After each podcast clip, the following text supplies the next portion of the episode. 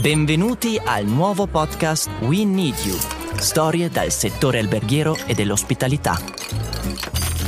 Cameriere, concierge, capocamerieri, cuoche e molti altri professionisti danno voce alle storie e raccontano il loro lavoro quotidiano nell'eccitante e impegnativo mondo dell'industria alberghiera e dell'ospitalità. Lasciatevi ispirare da queste storie.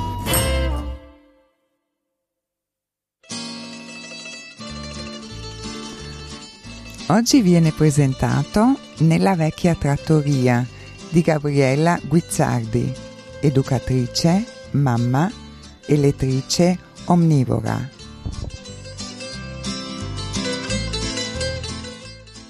Negli anni 70, quando frequentavo l'università a Bologna, ho avuto l'occasione di sperimentare alcuni lavori.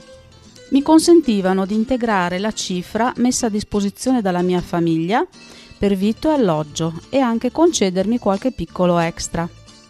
Tra questi ricordo con un misto di divertimento ed orrore l'esperienza da lavapiatti in una vecchia trattoria per studenti e militari di leva. Non ricordo il nome e l'indirizzo esatto del locale, ma essendo passati così tanti anni, non avrebbe senso menzionarli ne è passato di tempo e clienti seduti ai tavolini. Ricordo però che si trovava in una stradina del centro storico, dalle parti di Porta Castiglione. Tramite amici avevo saputo che cercavano una persona per lavare i piatti all'ora di cena. Così, una sera di primavera, mi sono presentata per chiedere se stessero ancora cercando.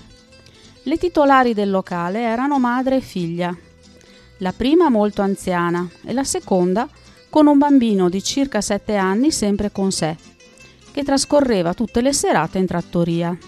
Facevano parte del personale due studenti greci, Gregorio e Anastasio, che si alternavano come camerieri in sala. Dopo avermi spiegato quale sarebbe stato il mio lavoro, ci siamo accordate sull'orario e sulla paga tutte le sere tranne la domenica, dalle 19 alle 21 per 1000 lire all'ora. Il locale era molto vecchio, arredato con i classici tavolini quadrati di legno e le sedie di paglia.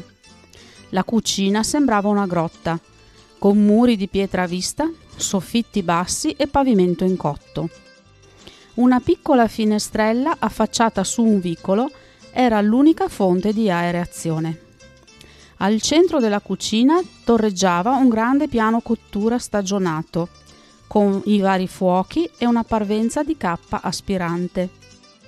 Sul fornello un enorme pentolone di alluminio, pieno di acqua in continua ebollizione, circondato da altre pentole più piccole che contenevano i vari sughi previsti dal menù.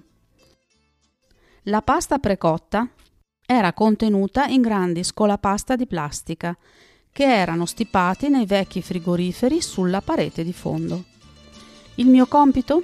Lavare i piatti e preparare le porzioni dei primi piatti. Di lavastoviglie non c'era ombra. La prima sera di lavoro mi trovai davanti a un lavandino di ceramica colmo di acqua dal colore rossastro, fredda, sulla superficie della quale galleggiavano tonde macchie d'olio e pezzetti flosci di insalata. Sul piano di lavoro ondeggiava una pila di piatti accatastati alla meglio, pronti per essere tuffati e lavati nella brodaglia. Mi era stato spiegato che avrei dovuto prendere l'acqua calda per lavare i piatti dal pentolone, perché dal rubinetto usciva soltanto acqua fredda. Dopo essermi guardata intorno, il primo passo fu togliere il tappo del lavandino cospargere il fondo di polvere abrasiva. Per le vecchie signore come me il Vim, antenato del CIF. Pulire tutto per benino e prendere nuova acqua calda per cominciare a lavare i piatti. Alle mie spalle il brontolio della vecchia padrona che protestava perché avevo cambiato l'acqua troppo presto.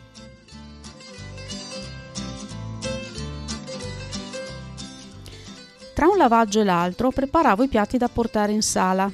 Solitamente il menù prevedeva pasta o riso, conditi con sugo al pomodoro, ragù o panna. In un piccolo colino di metallo mettevo a scaldare la pasta dentro al pentolone con l'acqua bollente e poi condivo il tutto. La panna era il condimento che subiva la trasformazione più interessante. All'inizio della sera nel pentolino veniva preparato un bel condimento con panna da cucina, ma a mano a mano che il livello della panna si abbassava, venivano aggiunti latte, burro e farina, fino ad ottenere una specie di besciamella senza noce moscata.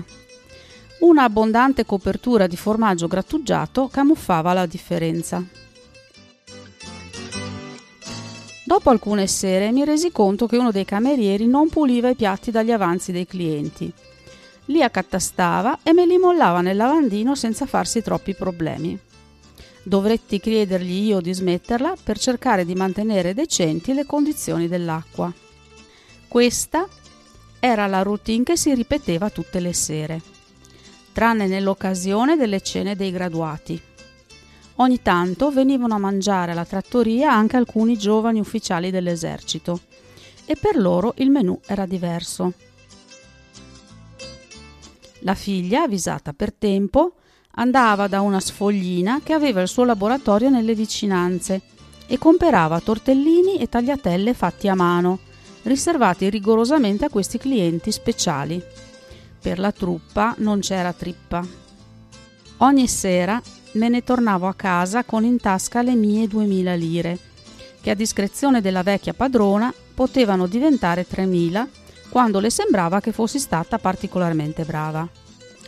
All'inizio dell'estate, terminata la sessione d'esami, lasciai il lavoro e tornai a casa a godermi le vacanze. Quando ripenso a questa esperienza non posso fare a meno di provare una sorta di stupore per le condizioni in cui ho lavorato per quei pochi mesi. Quel che è certo è che i clienti in quel periodo hanno sempre mangiato in piatti lavati con cura. Quanto al resto, benvenuti i controlli dei NAS e le norme dell'HACCP.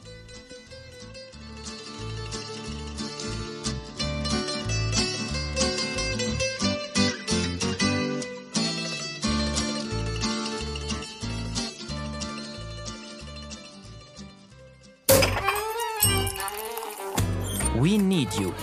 Storie dal settore alberghiero e dell'ospitalità. Grazie per averne fatto parte.